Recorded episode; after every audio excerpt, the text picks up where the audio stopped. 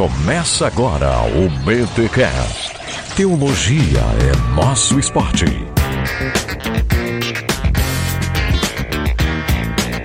Muito bem, muito bem, muito bem. Começa mais um BTcast de número 268. Eu sou Rodrigo Bibo e eu tenho negócios com Deus. Ah, garoto! Gente, estamos em mais um BTcast, o seu podcast semanal de teologia. Estamos no mês da reforma e hoje neste tema a gente vai falar de fé e trabalho e é claro, vamos trazer alguns conceitos de Lutero aqui que são importantes nessa discussão. Mas como você pôde ler na descrição, estamos com uma turma aqui muito fera para discutir esse tema, que é a galera da BAN, ok? Business as Mission, negócios como missão. Gente, eu tô com dois feras aqui nesse episódio, então você tem que ouvir porque vai ser algo muito legal. Fora que se vocês gostarem desse episódio, comentarem, divulgarem, eles podem voltar e fazer mais episódios aqui em bibotalk.com. E gente, e essa área de negócios e fé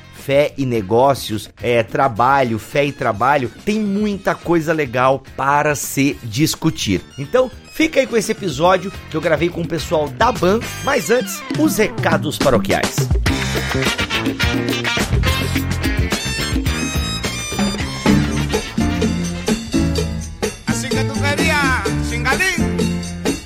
Aquí te traigo tu borombón, mamá. E nos recados paroquiais dessa semana eu quero lembrá-los, quero lembrá-los que nós estamos no Spotify. Gente, é muito bom para o Bibotal, que aliás, para todos os produtores de conteúdo, para todos os produtores de podcast, o fato do Spotify ter aberto a porteira foi muito importante. Então, o que, que eu quero pedir para vocês, ouvintes do Bibotalk? Você que ouvia pelo site, você que ouvia pelo YouTube, né? Tem gente que espera o YouTube para ouvir é, o, o podcast. Galera, vai lá, baixa o Spotify. Além de você poder ouvir muita música, você pode ouvir o podcast lá pelo Spotify. É só procurar BTcast e Bibotalk que você vai nos achar ou clica no link que está aqui na descrição desta postagem. Gente, você que já ouve podcast por aplicativos de podcast, eu sei que o Spotify ainda não está tão bom quanto os aplicativos que talvez você use, né? O Castbox, ah, o Podcast Addict, enfim. Ele precisa melhorar algumas coisas, mas eu penso que eles vão trabalhar isso ao longo desse ano. Mas eu queria pedir que você passasse a nos ouvir lá no Spotify. Seria muito legal ver a galera agitando, porque, gente, assim o Spotify perceber, hum, tem um movimento aí nesse podcast, desse Bibotalk aí. Vamos colocar a galerinha um pouquinho mais pra vista. Assim a gente pode ser um pouco mais conhecido e mais pessoas conhecerem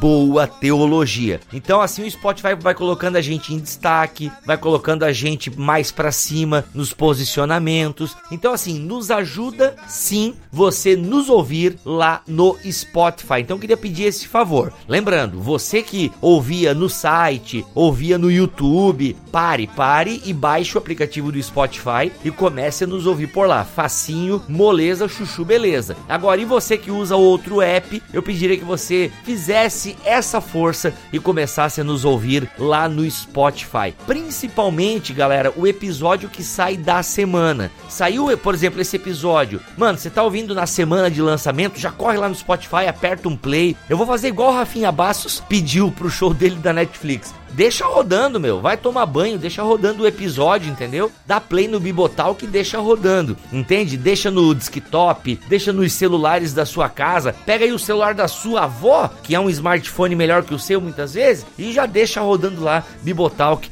Ensine a sua mãe a ouvir o Bibotalk enquanto ela lava a casa ou enquanto ela está dirigindo, trabalhando em, sei lá, em outra coisa. Enfim, galera, faça isso. Seu pai, a sua mãe, sua tia, espalhe, nos ouça pelo Spotify. Quero lembrar também que nós estamos no Deezer. A galera andou cobrando, pô, vocês só estão falando do Spotify, mas eu ouço vocês já tem um tempo lá pelo Deezer. Galera, é verdade, o Deezer é muito utilizado pelos clientes da TIM. Quem tem o plano da TIM tem acesso ilimitado ao Deezer. Nos procure lá no Deezer. Ah, você não sabia que quem é cliente TIM tem acesso ilimitado ao Deezer? Tem, você não vai ouvir propaganda. Assim como também no Spotify, você ouve propaganda entre uma música e outra, mas se você é cliente premium, você você não, você não ouve propaganda, ok? Então estamos no Deezer também. Se você já nos ouve no Deezer, muito obrigado. Valeu mesmo, galera. O importante de tudo, gente, é vocês nos ouvirem e vocês passarem para frente. Mas a gente tem dado essa ênfase no Spotify porque ele parece ser o aplicativo mais usado uh, do que o Deezer. E a galera estava pedindo para que a gente fosse para o Spotify. Então está aí, valorize e é nós. E quero lembrar que está chegando o BTD de Londrina, galera, dia 27, segundo turno das eleições, eu sei, mas você pode justificar o seu voto uh, lá em Londrina. Vá que vai ser muito especial. Estarei eu,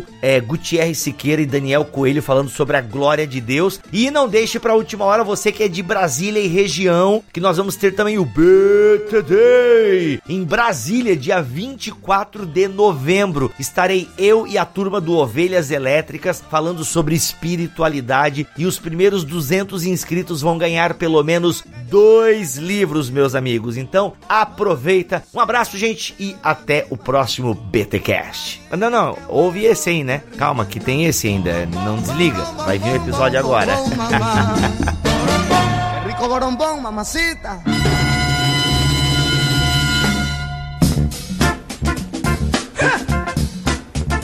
No, we need. Muito bem, gente, mais um BT Cash e hoje eu tenho aqui convidados bem especiais. Eu estou conhecendo um braço, eu vou dizer assim, um braço, uma vertente do reino de Deus, que a gente já ouve falar sobre essa questão de fé, trabalho. Eu não sei falar bonito em inglês, Rodrigo, business and mission, nem sei se eu falei certo, né? O business and mission aqui. Acho que falei certo, Rodrigo, como é que é? um, business as mission, é, no português, negócios como missão, é, mas é bem conhecido como BAN também aqui no Brasil. Mais conhecido como BAN. Gente, essa voz é do Rodrigo e ele fez essa ponte com a gente aqui no Bibotalk para falarmos um pouquinho sobre a BAN, ou a BAN. Eu vou falar BAN aqui, vou aportuguesar o negócio, tá? Mas a BAN, a BAN. E nós temos aqui, Rodrigo, dois convidados que são realmente aí referência no que diz respeito a. Como é que eu posso me referir a BAN, hein, gente? A esse braço do reino de Deus, a esse setor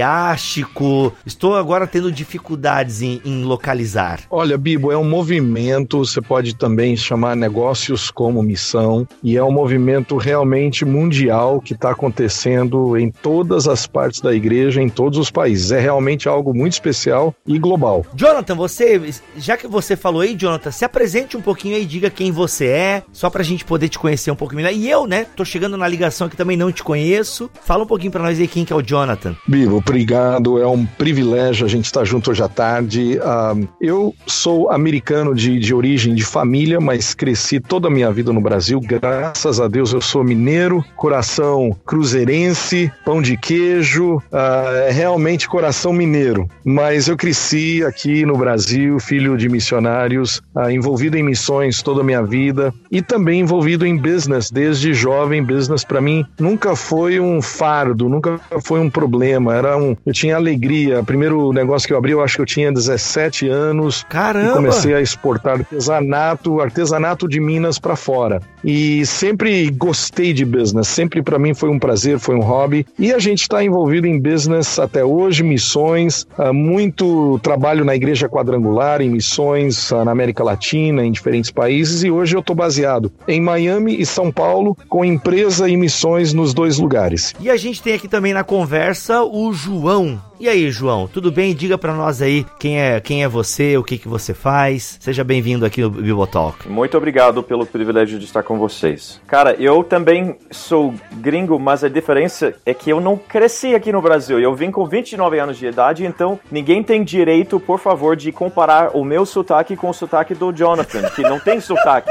O Jonathan não tem, cara. Eu, eu sei que vocês não percebem meu sotaque. Eu sei que vocês não estão percebendo. Poderia ser pior. Eu poderia falar assim como muitos gringos falam. Mas eu, eu vim com 29 anos para cá e eu vim. O, o meu. A forma em que eu conheci ou comecei a elaborar business as mission, negócios como missões, foi diferente do que o Jonathan. Na verdade, a gente vem. Chegamos na mesma conclusão, mas por caminhos diferentes. Eu sou líder de uma agência missionária chamada Crossover, ou CCI nós começamos mais do que 30 anos atrás e começamos no Brasil em 96. E depois de cinco anos tentando treinar e enviar brasileiros para países fechados ao evangelho, com pouco sucesso, na verdade, a gente estava enfrentando muitos problemas, começando com a questão financeira. Gente treinada, mas não conseguiu nem sair do Brasil por falta de sustento financeiro. Os que conseguiam sair do país estavam tentando entrar em países que não queriam missionários. E por outras razões também, a gente continuou, a,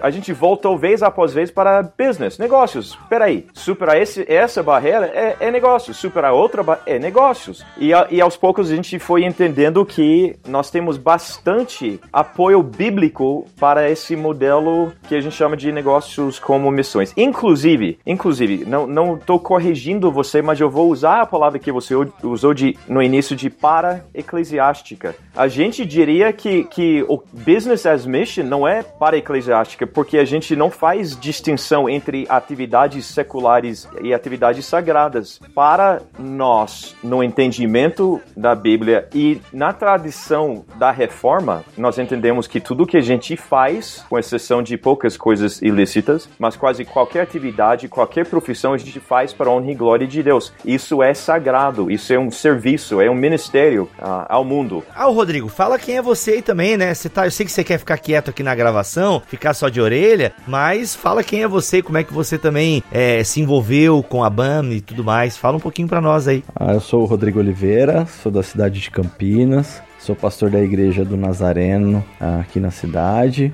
faço parte do conselho do grupo M2 e esse tema é um tema que eu venho buscado e sou pensativo já há muitos anos já, Bibo. É um tema assim que quando eu estava na faculdade fazendo engenharia, eu pensava como que eu poderia ser produtivo para o reino através da minha profissão. E eu não conseguia ver e enxergar e até algumas pessoas me questionavam, falando: "Pô, mas você vai fazer engenharia e o reino, como que fica?" E um dia, estudando um pouco de teologia aplicada, estudando algumas pessoas, eu comecei a, a perceber que todas as profissões nós poderíamos é, levar o reino e estar trabalhando para o reino, né? E o meu amigo Wesley, é, de Maringá, ele foi para uma conferência de Business as Mission na Filadélfia e ele trouxe a, a questão do, do Business as Mission é, para gente numa reunião e eu fiquei encantado pela visão e aí a gente começou a caminhar mais perto do, do Business as Mission é, global e agora o Business as Mission Brasil. Gente, de vocês aí, é, João e Jonathan, quem se envolveu primeiro com a banda? Eu acho que foi o João. A minha teoria é que talvez seja, seja isso mesmo. Em 2001, isso pode podemos ligar, podemos falar sobre a história de BAM, negócios como missões aqui no Brasil. Em 2001, no Congresso Brasileiro de Missões, uh, que acontece de três em três anos, é o congresso mais importante uh, no Brasil em termos de, de, congressos missionários. E alguém falou, oh, vamos, podemos ter um, um sueco chamado Mats Tunahag. Podemos deixar ele falar um pouquinho sobre Business as Mission? E basicamente a, a reação foi, é, mas só que é um congresso sobre missões, não sobre business business. Ah, mas, tu, mas tudo bem, dá uma chance, vocês vão entender. e de, deram 10 minutos para o Mats falar. Quando o Mats falou, eu tava lá ouvindo, eu, eu comecei a. Eu, eu, os meus olhos me ajudam com a palavra portuguesa que nunca acerto. Quando os olhos ficam bem grandes, arregalaram. Acho que talvez algo mais ou menos assim. Eu falei, é isso, é isso que eu tava tentando descobrir. Eu tinha as peças no meu cérebro, mas eu não tava conseguindo juntar as peças. Então, em 2001, eu acho que literalmente foi a primeira vez no solo brasileiro, porque na verdade também no mundo, uh, em termos de metodologia se a gente puder falar assim. Uh, um modelo para alcançar o mundo foi o final da década de 90 que surgiu essa nomenclatura Business as Mission e 2001 no Brasil. Convidamos o Mats, o sueco, de volta em 2002 e todo ano em vários lugares, uh, vários, várias formas, formatos diferentes, a nossa organização e outras promoveram essa visão de Business as Mission. Então acho que foi 18 anos atrás, mais ou menos. O, o Biba agora é muito importante lembrar lembrar que essa nomenclatura talvez é um pouco nova, usada para descrever alguns pontos, mas por princípio e por verdade, ela é bíblica. Paulo era fazedor de tendas, líderes na Bíblia, né, em todo o Velho Testamento, a maioria deles eram ou pastores de gado, tinham gado, tinham rebanho, eram fazendeiros, eram políticos. Então você tem uma série, a mulher em Provérbios 31, né, que eu uhum. costumo dizer que se fosse o homem virtuoso, a gente ia falar muito mais de Provérbios 31, né? Mas graças a Deus é a mulher virtuosa, mas ela era uma empresária, ela tinha business, ela tinha funcionários, ela comprava, vendia, tinha lucro e tudo que ela fazia, a Bíblia demonstra de uma forma integrada. Tudo aquilo fazia bem ao próximo e glorificava a Deus. Então a Bíblia está repleta de,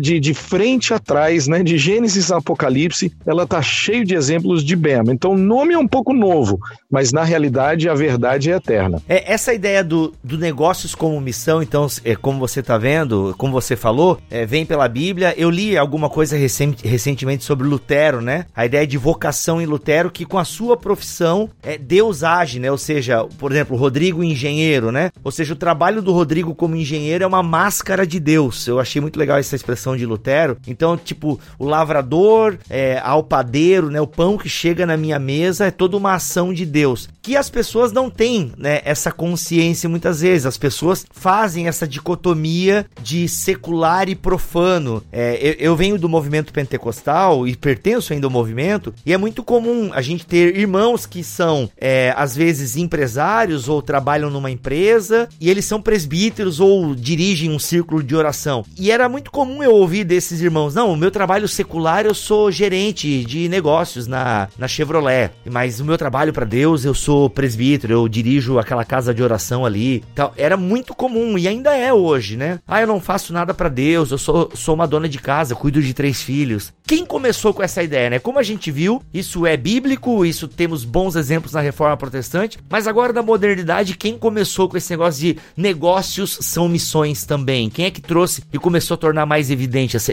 essa questão para nós? Eu ia falar justamente por causa da. É uma pergunta que tem a ver com o movimento de Lausanne, na verdade. Olha aí. Quando eu mencionei o MATS e falei de 2001, 2002, na verdade, o que estava acontecendo globalmente naquele momento começou a pipocar essa frase, business as mission. Como o Jonathan bem falou, muitas pessoas estavam fazendo isso intuitivamente, porque parecia, por alguma razão, parecia mais natural para eles. Eles não tiveram essas restrições de, de doutrina ou, ou de dicotomia falsa entre sagrado e, e secular, ou, ou clérigos e leigos. Mas em termos de, de uma intencionalidade, começou, digamos, explodiu ou, ou apareceu na cena em 2004, no Fórum de Lausanne, na Tailândia. 2004 foi o trigésimo aniversário do movimento de Lausanne, que começou em 74, uh, debaixo da liderança do Billy Graham e John Stott. E tivemos um grupo de trabalho em 2004 no fórum na Tailândia chamado Business as Mission. Então foi mais ou menos assim que a coisa começou a decolar. E só, só adicionaria isso, Bibo, excelente, João, é, é isso mesmo. E só adicionaria que a gente às vezes enxerga isso de um ponto de vista um pouco mais ocidental e de um ponto de vista um pouco mais, eu vou chamar de luxuosa, privilegiada. Na, em muitos países do mundo, as pessoas, os líderes né, da igreja não têm o privilégio de serem o que nós chamamos né, tempo integral. Eles não têm esse luxo, eles não têm esse privilégio, eles são obrigados é, por necessidade, por lei, né? não existe essa profissão e a igreja ela é, ela vive de uma forma completamente diferente né, do, do nosso privilégio brasileiro nessa igreja próspera e abundante no Brasil que permite um pastor ser tempo integral. Mas em muitos países do mundo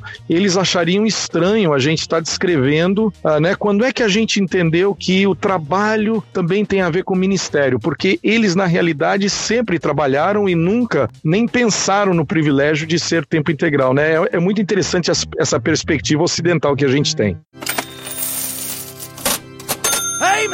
Tem um termo que o pessoal usa, não sei se vocês concordam, né? Que é bivocacionado. Não sei como é que vocês lidam com esse termo. Ou se vocês já ouviram essa expressão e tal. O que, que vocês acham? Eu acho que no ponto bivocacionado, hoje a gente não, não seria um ponto. Acho que a gente poderia mudar, porque nós só temos uma vocação, né? Que é levar o reino. Então, o nosso trabalho, tudo que nós fazemos e viver com a igreja é uma vocação só. A nossa primeira vocação é levar o reino. E nós levamos o reino em cima de tudo que nós fazemos, dentro de tudo que nós fazemos. Rodrigo, o que você está lembrando, eu imagino, é Efésios capítulo 1, versículos 6, 12 e 14, mas vamos focar no versículo 12, que fala: Deus fez todo aquele trabalho. Essa passagem, por sinal, tem muito a ver com a reforma também. A, a, passagem onde Deus ele planeja, ele cria, ele predestina, ele elege pessoas. Por quê? Qual é a razão de escolher cada um de nós ou chamar alguém para fazer parte da sua família? Para que nós sejamos para o louvor da sua glória. E aqui Deus está identificando nossa única e principal vocação, que nós somos adoradores. Então a gente tende a dizer que nós somos univocacionais, adoradores, mas nós podemos ser bi ou tri ou mais ocupacionais. Então essa ideia seria eu tenho uma ocupação profissional, mas eu também tenho ocupações na igreja ou ocupações no reino de Deus uh, de forma geral. Cara, muito bom, muito bom. Deixa eu só processar a informação aqui. Muito legal. Uma única vocação, ótimo, perfeito, mas posso ter variadas vocações. Ocupações. Ocupações. Ocupações. O que, que eu falei? Você quis dizer o certo. Calma, gente, eu acabei de almoçar, tá? Os neurônios estão lá na barriga, calma.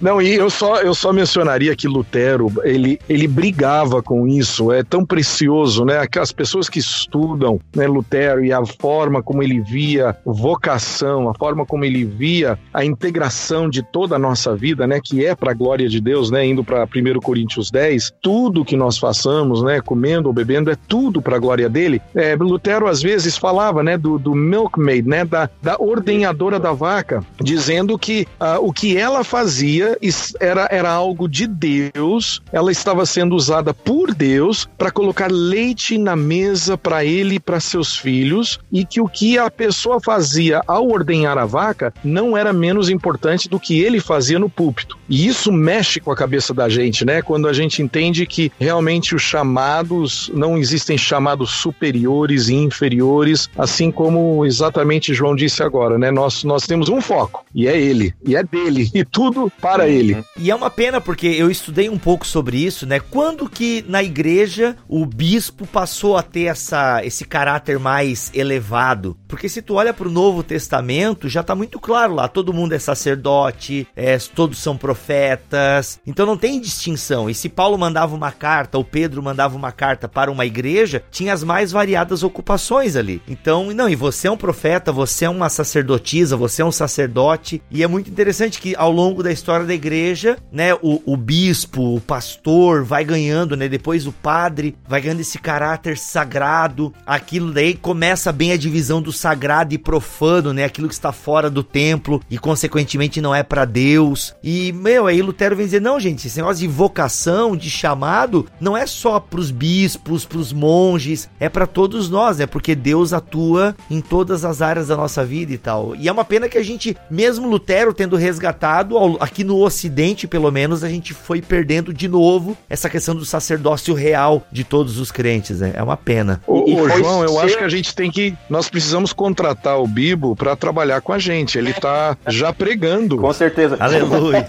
é, e, e, e, também as observações e, e, e as perguntas são excelentes. Você, quando você fez a pergunta quando foi que o bispo, infelizmente, nós temos uma resposta. No ano 96 depois de Cristo e no ano 112 também de novo, dois bispos na igreja primitiva começaram a usar uma linguagem onde eles eles mesmos criaram uma classe eclesiástica. Em 96 não foi intencional. Ele estava buscando uma forma de falar sobre a diferença entre pessoas que trabalhavam, agora vamos usar nossas aspas, de tempo integral no reino de Deus e os legos. E ele não foi maldade, não foi arrogância arrogância, mas ele infelizmente criou essa separação. Depois foi reforçado em 112, onde o bispo falou que você precisa tratar o bispo como se ele fosse Jesus Cristo mesmo. E a partir daquele momento, a gente entende, Jesus habita em nós, ok, legal, mas ele estava pegando para ele, ele estava querendo conter e, e segurar poder eclesiástico. E infelizmente o que ele fez foi exatamente. Jesus faleceu, ok, 70 anos antes. Graças a Deus também ressuscitou 70 anos antes. E Jesus deixou um legado, uma visão para a igreja de, como já foi falado, o, o sacerdócio de todos os santos e o fato de tudo ser sagrado para nós. E uma visão de todos nós podemos engajar no trabalho de Deus em todas as áreas de vida para dar glória a Deus. E mal durou 70 anos e já a igreja começou a desviar, se desviar e voltar para caminhos, na verdade, do Antigo Testamento e não o que Jesus passou para ela.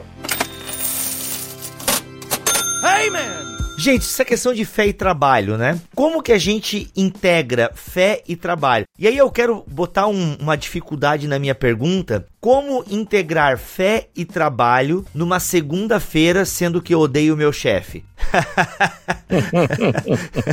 Trazendo um pouco... ah, excelente pergunta, Bibo, e, e, é por aí mesmo. Essa é a conversa, quer dizer, só fazendo o elo né, entre o tema anterior e esse, uh, se nós entendemos que toda a, a minha vida pertence a Ele e é para Ele, então a minha segunda-feira também é santa, a quarta é santa, a sexta-feira é, também é santa, é, né? Toda a semana é preciosa para Deus e cada dia é um privilégio, né? Viver e servi-lo. Mas é isso mesmo, o nosso trabalho e a gente começa a entender que a origem, a discussão do trabalho em si, ela é intrinsecamente uma coisa muito preciosa biblicamente. Isso também faz parte, né? De toda a descoberta da reforma. Mas quem estabeleceu o trabalho foi Deus. Nós somos resultados da, da primeira semana de trabalho. Ele trabalhou seis dias e o sétimo descansou e ele olhou para o trabalho dele, né? E ele disse: Puxa, que coisa boa! E nós éramos o fruto, né, daqueles seis dias. E eu costumo dizer que Deus poderia muito bem ter feito um dia de trabalho e seis de descanso. Mas não. Gênesis 1, nós temos seis dias de trabalho e todo esse processo, né, do trabalho, da,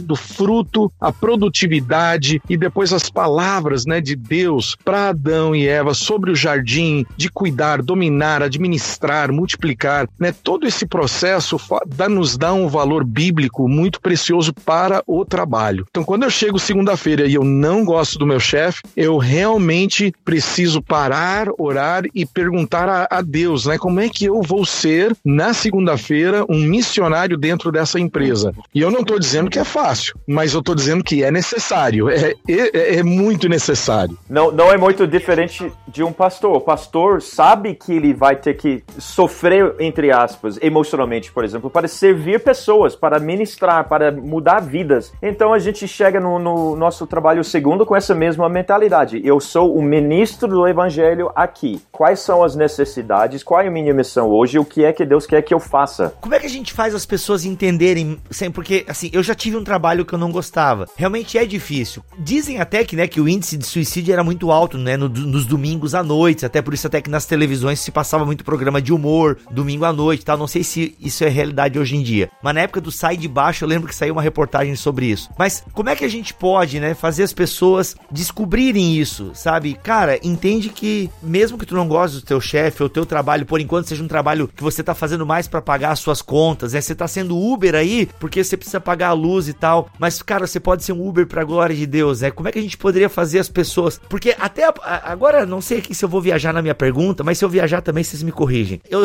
eu lembro disso, que a própria origem da palavra trabalho, se não me engano, tá ligada a uma coisa ruim, não tá? Do tripalium. Não sei se isso é verdadeiro ou se eu caí em conto de internet. E aí as pessoas parece que sempre associaram já o trabalho a uma coisa, um sacrifício, a um resultado do pecado, né? Já ouvi até crente falar isso, não, porque o trabalho mesmo começou depois da queda, que o ser humano teve que né, cultivar a própria terra e se esforçar para ter o próprio alimento, aquela coisa toda. Que antes ele devia ser frugal, né? Só comia a fruta que tinha no paraíso, né?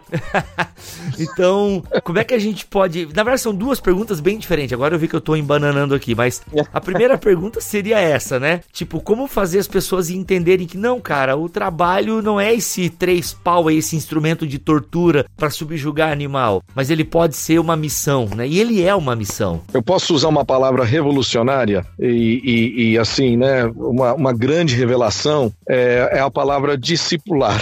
tá no Novo Testamento todinho, né? Jesus fazia discípulos. Não tem nada mais importante do que eu aprender a viver dessa forma e discipular pessoas ao meu redor. Claro, quando nós temos um microfone, um púlpito, também ensinamos isso de forma pública, se temos esse privilégio. Mas se eu viver, aprender a viver dessa forma e eu ensinar e compartilhar isso com as pessoas que estão ao meu redor e caminhando comigo, né, na, na palavra, na igreja, uh, discipulando, né? Eu espero que eu esteja formando discípulos, formando mais seguidores do Rei. Uh, nós formaremos seguidores saudáveis, né? Seguidores que o servem de segunda a sexta também, né? E esse é o nosso privilégio. E a minha palavra seria a palavra hebraica Haborá. Essa palavra é uma palavra de volta, volta 3, 4 mil anos atrás, mas é uma palavra que em uma única palavra você tem o significado de serviço, trabalho e adoração. Como é que é a palavra? É Havodá. A gente translitera A-V-O-D-A-H. Às vezes começa com H na frente também, mas é uma mistura de, de com H sem H, é aspirado, então é Havodah. E a palavra representa a integridade, a, a totalidade dessa única vocação que nós falamos com ocupações. Nós podemos trabalhar, nós podemos servir, e isso também serve como adoração. É, um, é tudo em um pacote só.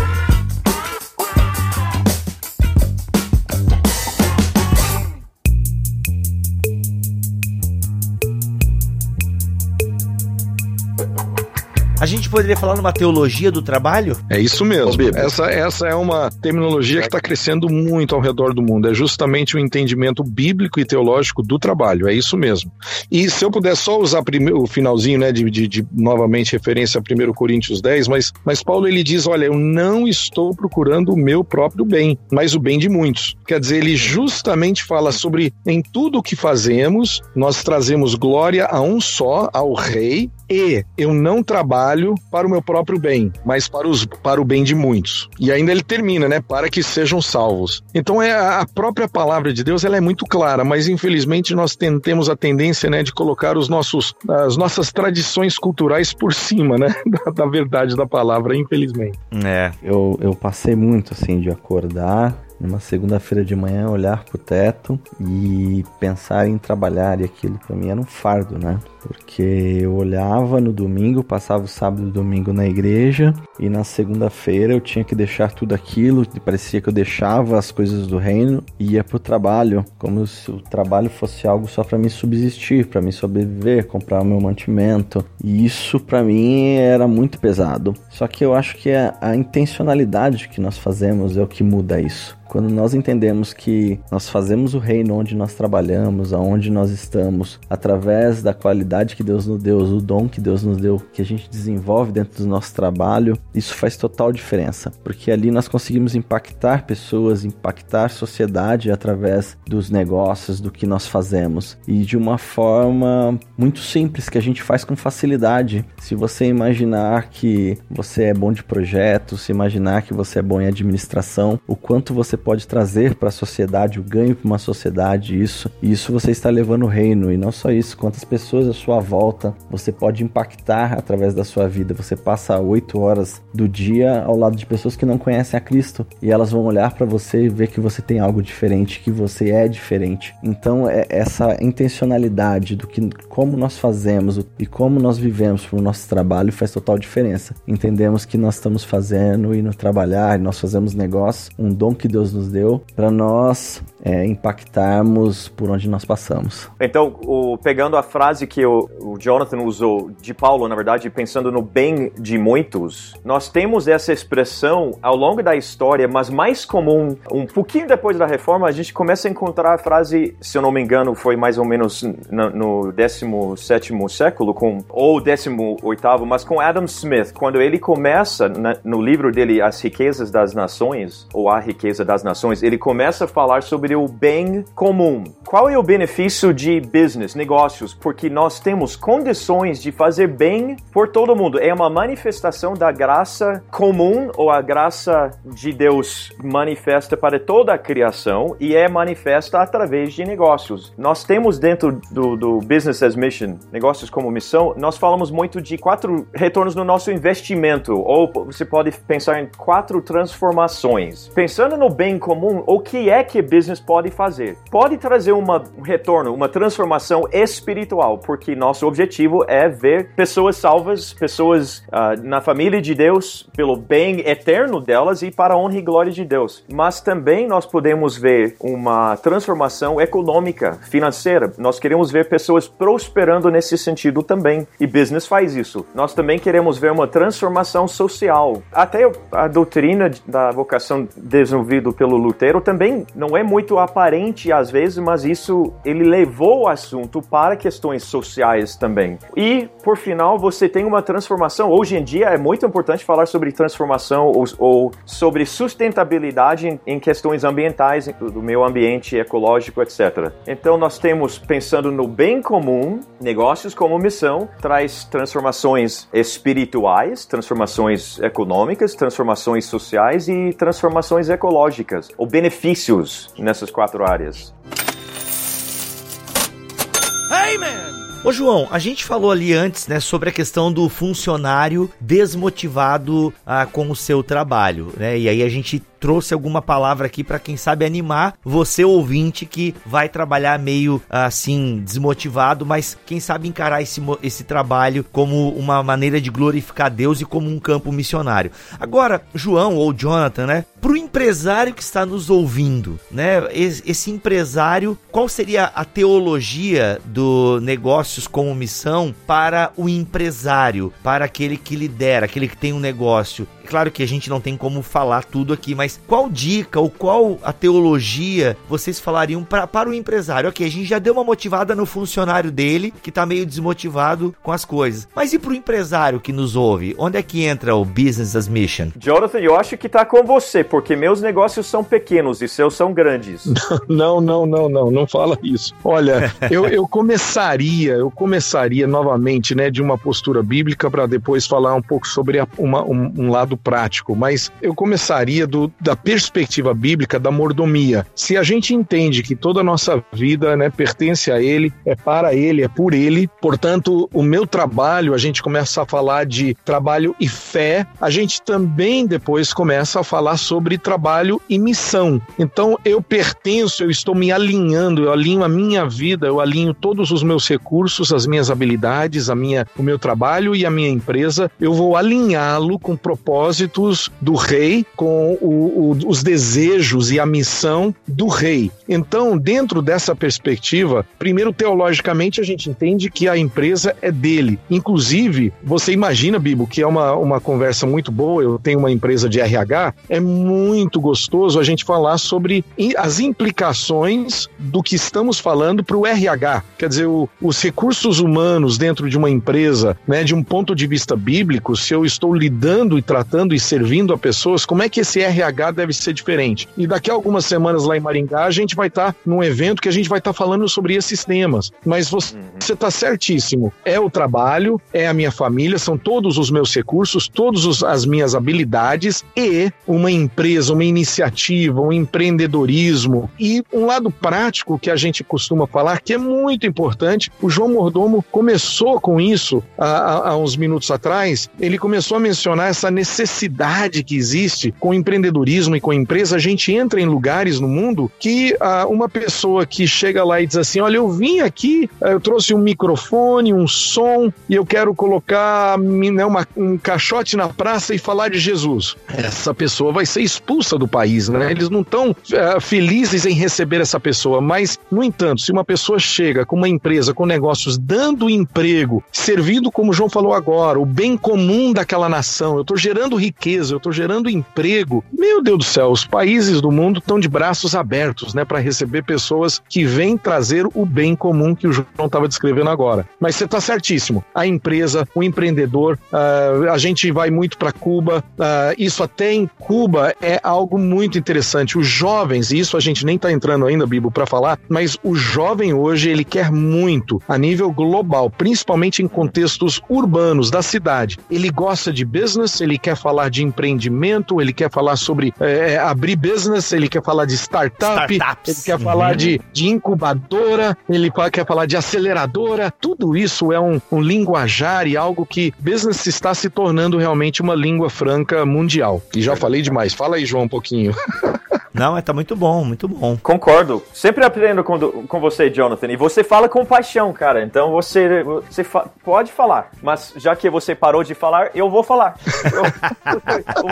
Você traçou algo aqui fantástico, fantástico. Pelo menos em algum momento vamos, vamos falar sobre a diferença entre ser, por exemplo, um empresário que tem uma, uma empresa, é uma coisa. Empresário que tem uma empresa do reino já é outra coisa. Não é um empresário que só quer ganhar dinheiro dinheiro para pagar as contas. Um empresário que entende a questão de mordomia que Jonathan falou, que essa empresa não é dele, é de Deus, então tem que ser mordomo da empresa para trazer benefícios para a sociedade, em todos os sentidos. Mas tem um, um outro passo, me, me, perdoe se alguns não, não concordariam que é um passo, mas eu acho que pelo menos uma palavra-chave é intencionalidade no que diz respeito à missão de Deus. E outro passo seria minha empresa do reino agora não é vaga do reino, mas é intencionalmente uma empresa missionária. A minha empresa, que é de Deus, existe para levar o evangelho para os confins da terra, naqueles países que não querem missionários, mas com muita alegria vão aceitar um empresário, vão aceitar uma empreendedora, vão, vão aceitar uma empresa. Então, quando a gente fala business as mission, negócios como missão, estamos linkando as atividades empresariais, pode ser as, as atividades em si, pode ser as pessoas, pode ser as próprias empresas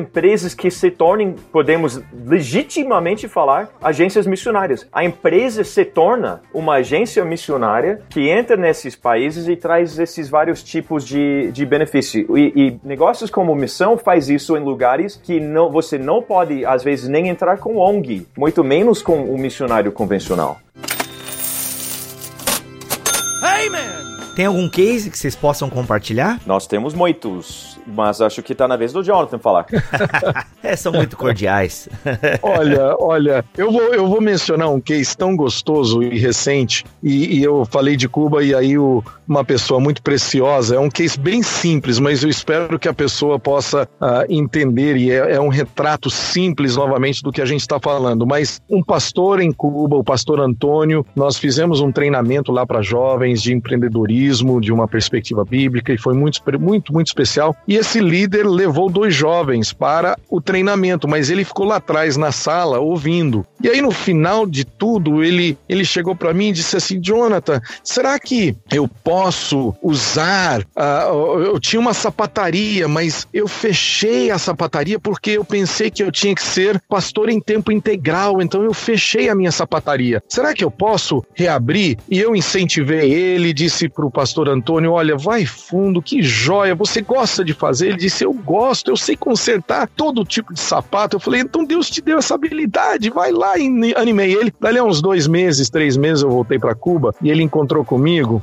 E olha, Bibo, é, é emocionante, né? Você ouvir alguém chegar pra, pra, pra gente, né? Quase um homem adulto, quase com lágrimas, né? O olho vermelho, descrevendo o que estava acontecendo. Ele abriu aquela pequenina empresa, né? Pra... E ele começou a ter uma, ou um outro tipo de interação com o bairro. Olha só. E as pessoas começaram a vir, trazer o sapato para ser consertado. E ele disse para mim, Jonathan, é engraçado. O pessoal traz o sapato, mas eles ficam lá uma hora, uma hora e meia, conversando, compartilhando o problema. Aí a gente termina orando e eu falo de Deus para elas. E tá sendo uma coisa incrível. E o que é mais incrível é que a minha esposa tá feliz porque eu tô ganhando um dinheirinho agora. e olha, Bibo, é, é muito especial especial quando as pessoas descobrem que, na realidade, na Bíblia, nós temos liberdade. Porque, infelizmente, a gente tende a se constranger, né? A gente tende a se limitar. Mas a Bíblia, e quando a gente entende os princípios bíblicos, eles nos trazem liberdade, onde podemos empreender, podemos servir, podemos multiplicar, crescer, prosperar, lucrar, e tudo isso pode fazer uma diferença aqui e pode fazer uma diferença no Oriente Médio, pode fazer uma diferença no Egito, pode fazer uma diferença num país que carece, né, da, da presença de Deus também, que aí a gente chega novamente como o João falou, e nós podemos ter uma empresa que se torna realmente um instrumento de Deus para a sua missão. O nicho de missão empresarial, que é uma outra forma às vezes de falar de negócios como missão, tende a ser pequenas e médias empresas. Então, o Jonathan acabou de compartilhar uma, um exemplo, um case legal sobre uma empresa pequena, mas a gente também pode falar de empresas maiores. Eu acho que seria bom falar sobre duas, bem rápido. Uma que é a área de tecnologia, que tem a ver com processamento de dados. Então, você tem uma empresa, você lida com muitos dados, às vezes é informação física, em papel mesmo, ou às vezes é digital, mas é uma bagunça. Então, existe uma empresa de negócios como Missão que tem 700 funcionários na Índia e, três, desculpe, Nepal e 300 na Índia. Mil total, 700 no Nepal, 300 na Índia. É uma empresa que, se você for para o site deles, você não vai ver que é uma empresa de missão empresarial, de business as mission, mas você vai ver que é uma empresa boa com clientes tipo Microsoft, tipo Expensify e outras uh, empresas gigantescas. Depois você vai ver todos esses princípios que a gente falou em ação, a forma em que eles tratam os funcionários, os benefícios que eles dão para os funcionários, e você também pode encontrar uma igreja ou várias igrejas sendo plantadas, mas não fora da empresa, dentro da empresa. A empresa em si se torna a plantadora de igrejas e o lugar em, onde as pessoas podem se encontrar para fazer, ou melhor, para ser igreja. E essa é uma empresa grande, não é uma empresa pequena ou média, é, já está na, indo na direção de ser grande mesmo. Um outro exemplo que eu quero dar que não tem a ver com tecnologia, porque na verdade tem a ver, mas é, é biociências, não é TI, por exemplo. A gente tende a pensar startup tem que ser algo digital, tem que ser aplicativo, tem que, mas não precisa. Nós temos padarias e confeitarias em Curitiba que são business as mission. Tem várias outras opções. Uma outra na área de, de biociências que eu é uma empresa que eu tenho um envolvimento que eu tinha. Ela passou por vários pivots, ou seja, mudou de direção e produtos. Foi uma experiência onde nós tivemos investimentos da fundação do Bill Gates para desenvolver tecnologia. A tecnologia, os cientistas de Stanford University, Texas A&M University, que são duas das melhores mais importantes dos Estados Unidos, milhões de dólares sendo investidos para desenvolver tecnologia. A Organização Mundial de Saúde falou essa tecnologia é breakthrough, é radical, vai mudar tudo. Então todo mundo feliz, investindo muito dinheiro, sabendo que vai dar certo e sabe, não deu certo. Depois de quase de sete anos sólidos mas o que aconteceu no processo? Por causa do, do outsourcing que foi feito, onde tivemos que fazer experiências. Terceirização? Uh, isso, mas es experimentação científica. Desculpe, eu perdi a palavra em português. Nós tivemos que fazer isso, terceirização para Vietnã, para Peru, até nos Estados Unidos. E o que acontece nesse processo? Uma budista acaba conhecendo Jesus. Olha só. Depois você tem pessoas tipo Oriente Médio. Nós tivemos que os outros mais feras da nossa equipe, eu não. Eu não tive esse eh, o privilégio que eu vou falar agora,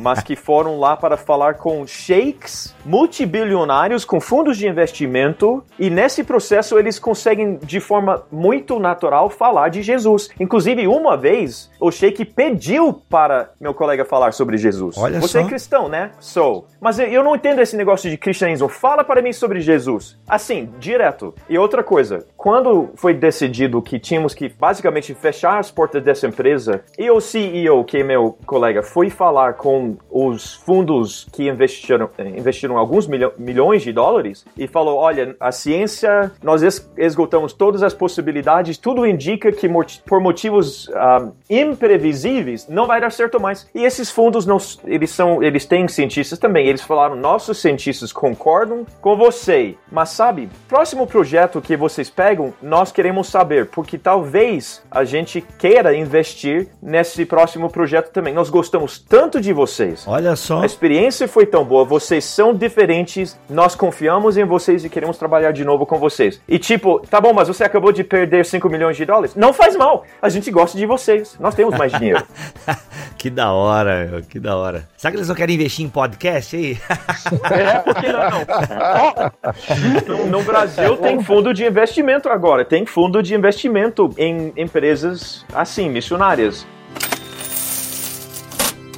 Hey, man! Só ia mencionar uh, para a gente né, que daqui a poucas semanas, de 1 a 4 de novembro, em Maringá, na Universidade, na Unicesumar, nós vamos estar juntos por três dias com alguns desses líderes sobre os quais falamos aqui. Olha aí. E outros mais. O, o Sandro Gonzalez, que foi eleito o melhor CEO do Brasil pela revista Você e, e tem sido né, uma, uma das melhores empresas de se trabalhar pelas revistas brasileiras empresariais, vai estar lá com a gente e outros mais mais. Então seria um privilégio, seria uma oportunidade, né, de, de vocês estarem com a gente. Por favor, venham estar conosco 1 a 4 de novembro em Maringá. 1 a 4 de novembro em Maringá. Tem algum site, alguma, como é que a galera se faz a inscrição aí? Como é que é? Isso. BAM Brasil, B-A-M, brasil.org.br. Vocês dois, João e Jonathan, vocês serão palestrantes também no congresso? Sim, Sim a gente vai estar tá lá e, e, olha, as pessoas que vêm, Bibo, realmente vão, vão nos dar, vão nos providenciar, né? Vamos falar de startup, vamos falar de incubadora, vamos falar de sermos melhores CEOs, uh, vamos, vamos ter três dias inesquecíveis. Então, se a pessoa tem qualquer interesse nessa área, eu pensa uh, e traga, por favor, jovens também, né? Nós, jovens empresários, jovens profissionais. Essa é uma discussão que faz toda a diferença. Ela muda o futuro de um jovem profissional. Entender essas perspectivas bíblicas, né? De repente, essa, esse jovem profissional tem toda uma, uma liberdade que ela não sabia que existia. E, e pode, pastores também, missionários também. O problema é que o pastor vai, vai embora triste, porque ele vai perceber que ele não é a pessoa mais importante no reino de Deus. Ele vai perceber perceber que a função dele é diferente, mas não a importância. Eu digo isso assim meio brincando porque eu também no meu pano de fundo uh, sou pastor. Nós todos nós temos essa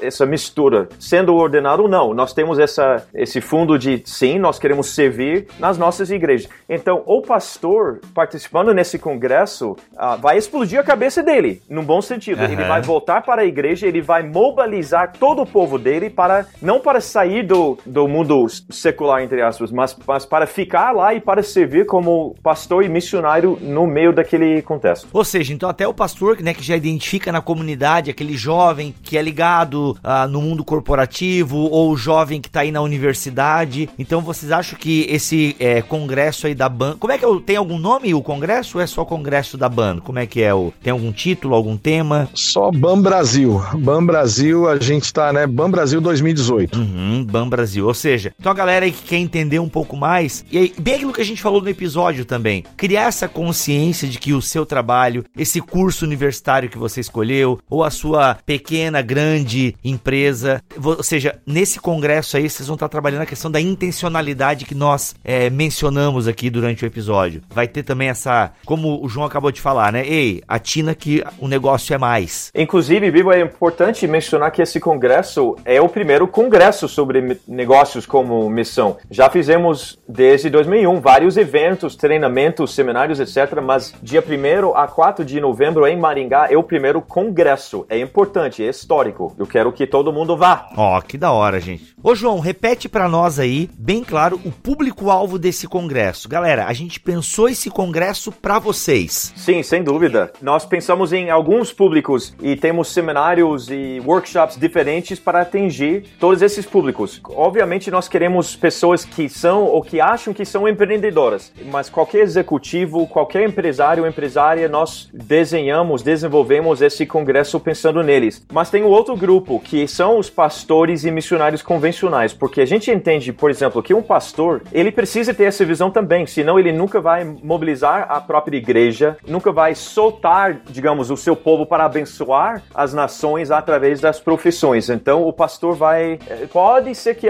que exploda uma ou duas cabeças cabeças de pastores uh, no Congresso, porque, porque vai, vai mexer muito com, com paradigmas velhos. Outro grupo é o missionário mais convencional, digamos, que pode entender que toda aquela as dores de cabeça que ela tem passado tentando ser relevante em países que não querem essa pessoa, não querem missionário, ela se torna relevante através de negócios como missão. Então é para esses grupos, esses públicos. Muito bom.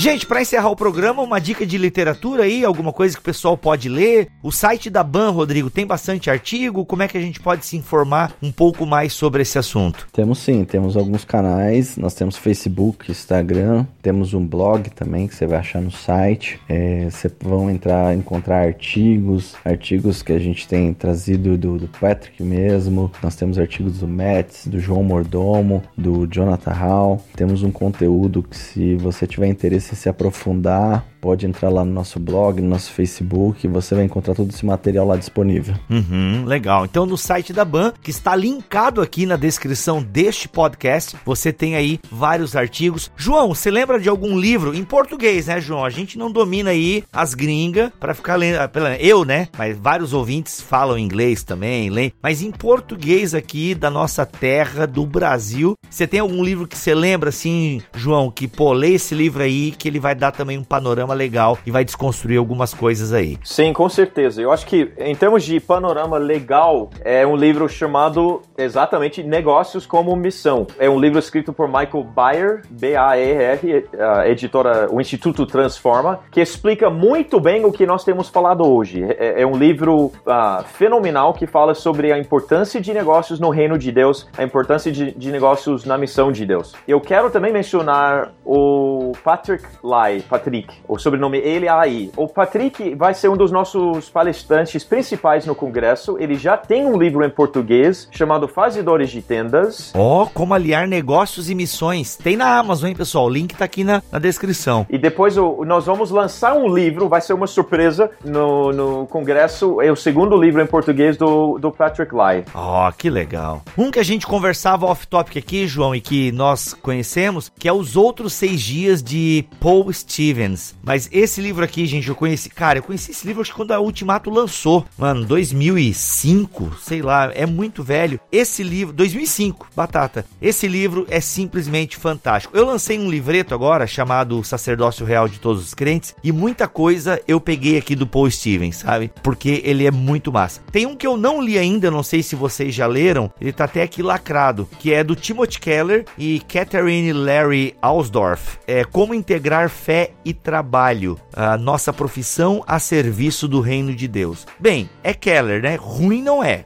Exatamente. Eu ia falar a mesma coisa. Uh, eu não, não conheço esse livro em português, mas se é Keller, a gente pode confiar. Ele não é Jesus, mas nele a gente pode confiar. Desculpa isso por isso, gente. É isso aí.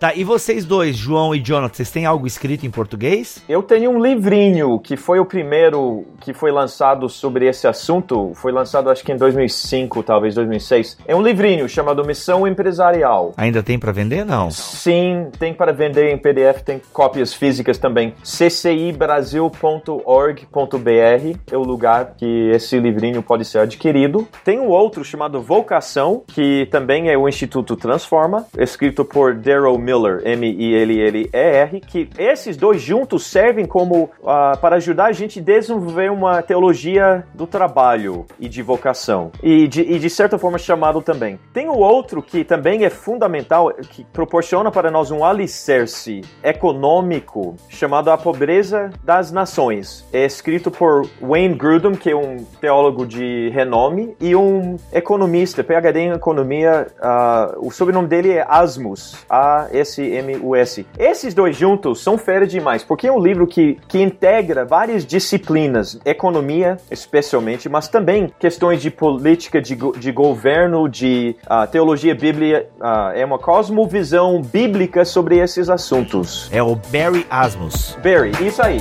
exatamente.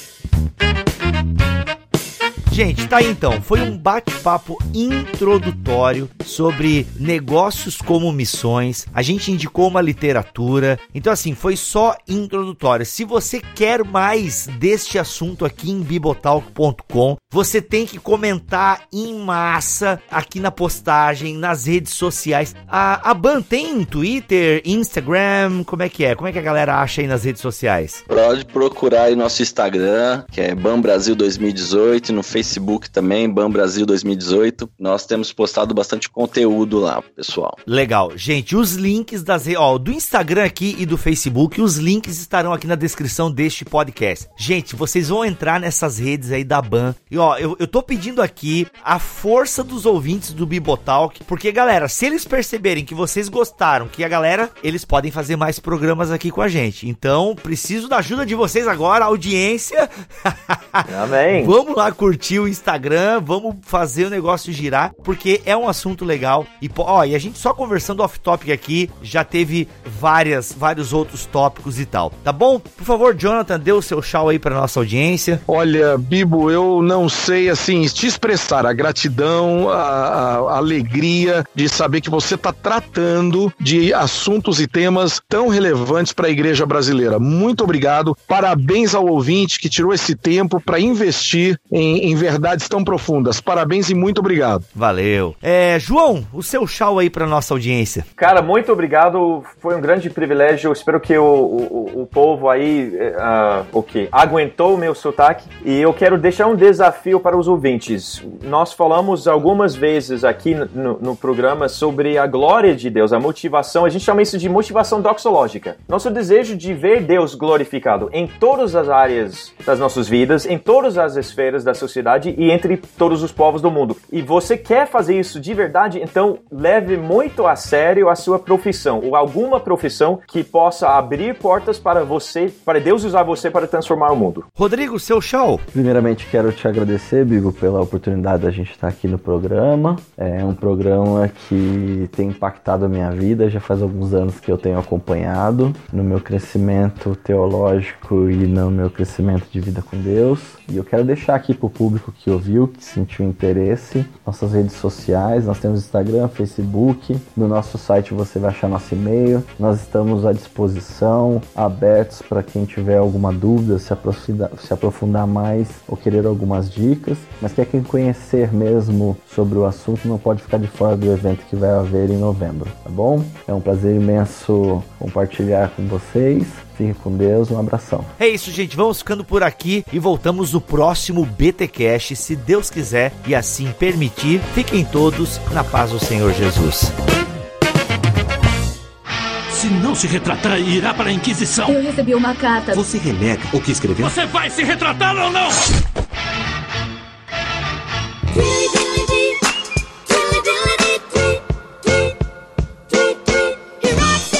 Fala crente, começa mais um Concílios e Guilhotinas aqui no BTcast. Olha aí, mais um excelente episódio que esta equipe, essa indústria vital acaba de entregar para você, ouvinte. Olha aí, você que é empresário, que achou que não dava para glorificar a Deus e nem fazer missões só sendo empresário, achou errado, crente. Mas sério, ó, ficou maneiríssimo episódio, muito legal. O pessoal aí da Ban arrebentou, mas agora é aquela hora onde a voz do ouvinte é declamada através de e-mails, verdadeiras poesias, relatando aí o que o Ministério Bibotal tem feito na vida dele, sobretudo aí o BTcast, lida, é claro, nesta voz nababesca que vocês estão ouvindo agora. Olha só, uh, quanta besteira. O primeiro e-mail de hoje. O Paulo André Barbosa Filho escreve pra gente dizendo assim: ah, Olá pessoal do Bibotal, que o ministério de vocês me abençoa muito e gostaria de ver, ou melhor, ouvir, alguns podcasts da minha denominação batista. E sobre a igreja anglicana seria interessante também, já que eh, na língua portuguesa existe pouca informação sobre esta denominação. Seria muito bom ouvir um episódio sobre anglicanismo com o selo Bibotalk. Olha só, André, a gente tá com o pensamento de fazer alguns episódios sobre as denominações, né? Batista, presbiteriana, anglicana. Então a gente tem em mente sim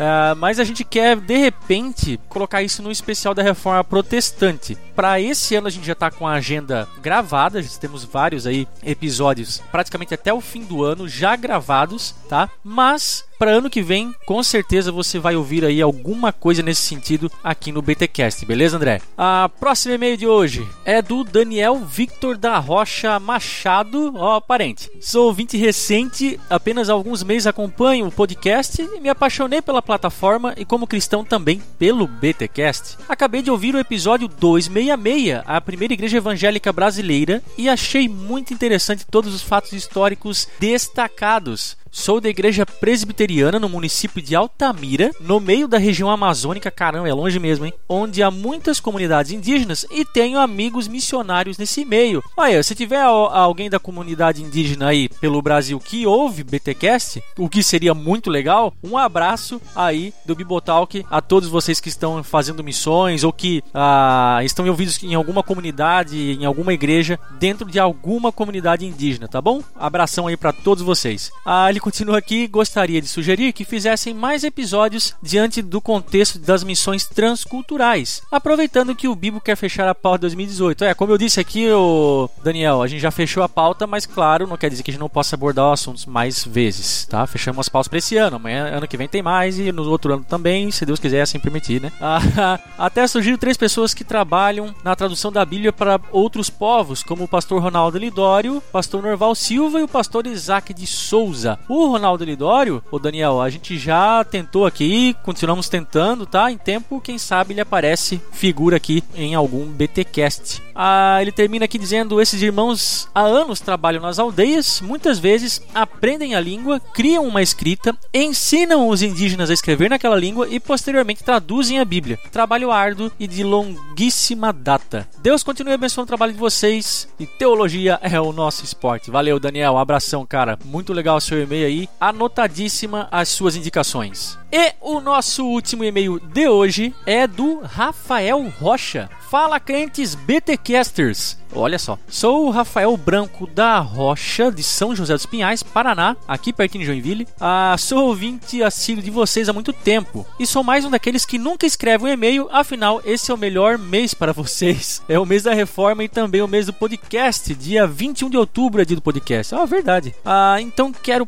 parabenizá-los não apenas pelo dia, mas sim por fazerem esse trabalho espetacular para a obra de Deus. Em especial, quero parabenizar o Mac Euzinho pela alta qualidade em edição, pois como editor sei que às vezes precisamos ouvir isso. Afinal, não é fácil ficar horas na frente de um computador resolvendo problemas que muitas vezes não vemos uma solução, ou até mesmo dias para escolher uma música que usaremos 20 segundos e ninguém percebe. Caraca, tu realmente sabe o que eu passo, o Rafael. Mas o legal é que o resultado sai muito bom. A diga de passagem, eu adoro. Ah, mas falo isso do fundo do meu coração, pois recentemente terminei a maratona de ouvir todos os BTcasts. Foram 356 horas abençoadas, caramba. 90 dias de conhecimento e quase 20 GB de arquivos agregados em minha mente. E em tudo isso, Mac, vi sua evolução como editor. Ixi, é verdade, dá, dá até vergonha olhando para trás. Mas vamos lá.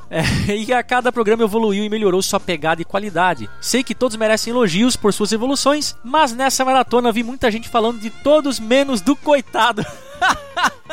do editor. Ah, na verdade, eu vi dois elogios ao Mac. Ah, mas tudo bem, eu, é, é, eu já tô acostumado. E além de deixar esse pequeno elogio, quero dizer que o mais tardar, o mês que vem, estou me tornando mantenedor. Isso se quando não ler esse e-mail eu já for um mantenedor. Demorou, mas Deus me deu graça e agora vou poder abençoar esse ministério que tanto tem me abençoado. Que Deus continue abençoando vocês e dando muita sabedoria para que vocês continuem abençoando a população evangélica brasileira com uma teologia de alto nível. Fiquem na gloriosa paz do Senhor, Rafael Rocha. Cara, olha aí, esse Rafael falou tudo que tava engasgado aqui na minha garganta. É o que eu sempre falo, conteúdo é o príncipe, é que nem um prato. O sabor eu diria que é o principal, o equivalente ao conteúdo do Bibotalk, do, dos episódios, né, dos podcasts. Mas um prato bonito também faz a sua diferença. E é por isso que a gente se esmera aí na edição dos episódios, tá bom? Então você que está ouvindo os BTcasts aí, saiba que é muito trabalho envolvido para cada episódio desse sair semanalmente todas as terças-feiras, beleza? Rafael, muito obrigado pelo seu e-mail, aos demais que também enviaram. Você que gostou aí de ouvir esses amigos e irmãos ouvintes sendo lidos aqui no Concílios e Guilhotinas, você também pode fazer o mesmo. É fácil, 10 minutinhos você perde, ou melhor, você gasta escrevendo para nós e a gente vai gostar muito de lê-los aqui no BTcast, beleza? Para isso é só você mandar um e-mail para podcast@bibotalk.com. Lembrando, crente, como sempre, você pode mandar o seu efeito BTcast para nós, aquele áudiozinho de no máximo, no máximo, no máximo 1 minuto e 30 segundos. Caramba, eu tô parecendo narrador daqueles caras lá, os vaqueiros, sei lá o que lá, dos rodeios. Enfim, você pode gravar aí no seu smartphone, que normalmente é da onde nós recebemos os efeitos BTcasts. De novo, no máximo 1 minuto e 30 segundos, sem muito ruído no fundo, tá bom? Dizendo aí tudo aquilo que você gosta no BTcast, aquilo que você já aprendeu, como você foi tocado em um determinado episódio, que explodiu a sua cabeça, deu aquela hemorragia nasal, crente. Sim, fale pra gente o que tá no seu coraçãozinho, pega esse áudio, arquivo e manda também para o nosso e-mail, o podcast@bibotalk.com.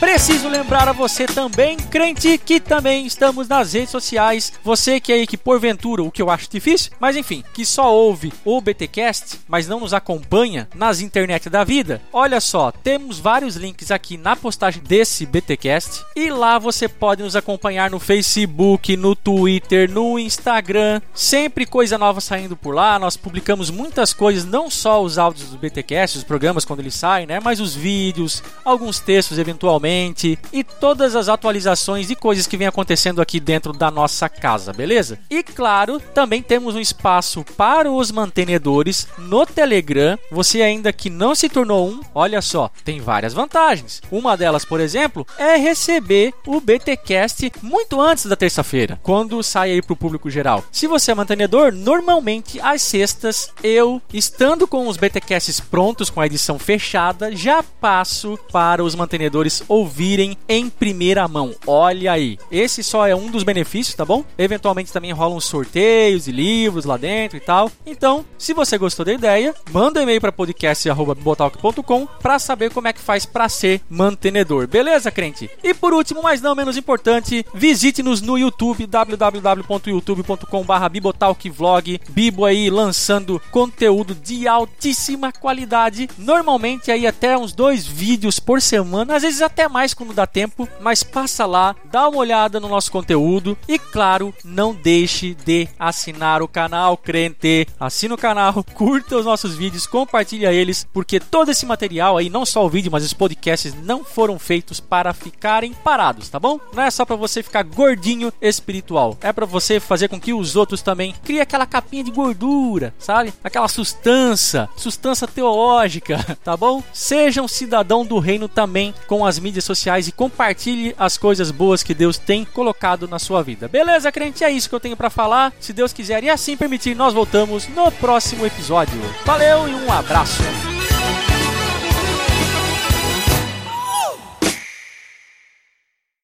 Este podcast foi editado por Mac Bibotalk Produções.